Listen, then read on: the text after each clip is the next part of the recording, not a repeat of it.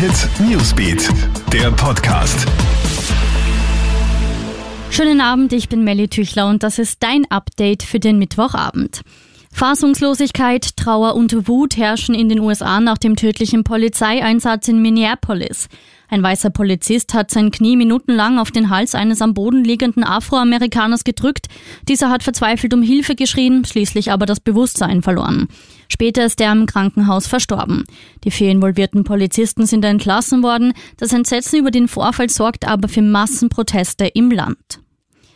Kein Wort geschrieben und trotzdem maturiert. Riesenwirbel gibt es am Schulzentrum Ips. Dort haben einige Schülerinnen und Schüler nämlich völlig leere Maturaarbeiten abgegeben. Hintergrund ist die Corona-Krisen-Sonderregelung. Die Matura-Note ergibt sich heuer ja zu gleichen Teilen aus der Maturaarbeit und der Abschlusszeugnisnote. Wer also zumindest ein befriedigend im Zeugnis stehen hat, bekommt trotz verklopfter Reifeprüfung ein genügend ins Maturazeugnis.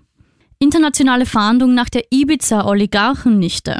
Einen Knalleffekt gibt es jetzt in den Ermittlungen zur Ibiza-Affäre und das fast genau ein Jahr nach dem Ibiza-Skandal. Ermittler konnten das komplette zwölfstündige Video mit Heinz-Christian Strache und Johann Godenus sicherstellen. Auch Equipment und Audiodaten sind den Ermittlern bekannt.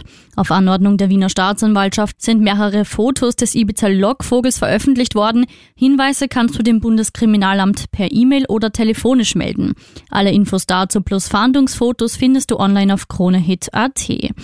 Und große Freude bei den Brautpaaren. Es darf wieder in großem Kreise geheiratet werden. Schon ab Freitag sind Hochzeiten und Begräbnisse wieder mit Gästen von bis zu 100 Personen erlaubt.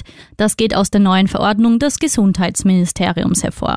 Alle Updates und News gibt's für dich immer im Kronehit Newsbeat, online auf kronehit.at und in unseren täglichen News Podcasts. Hit Newsbeat, der Podcast.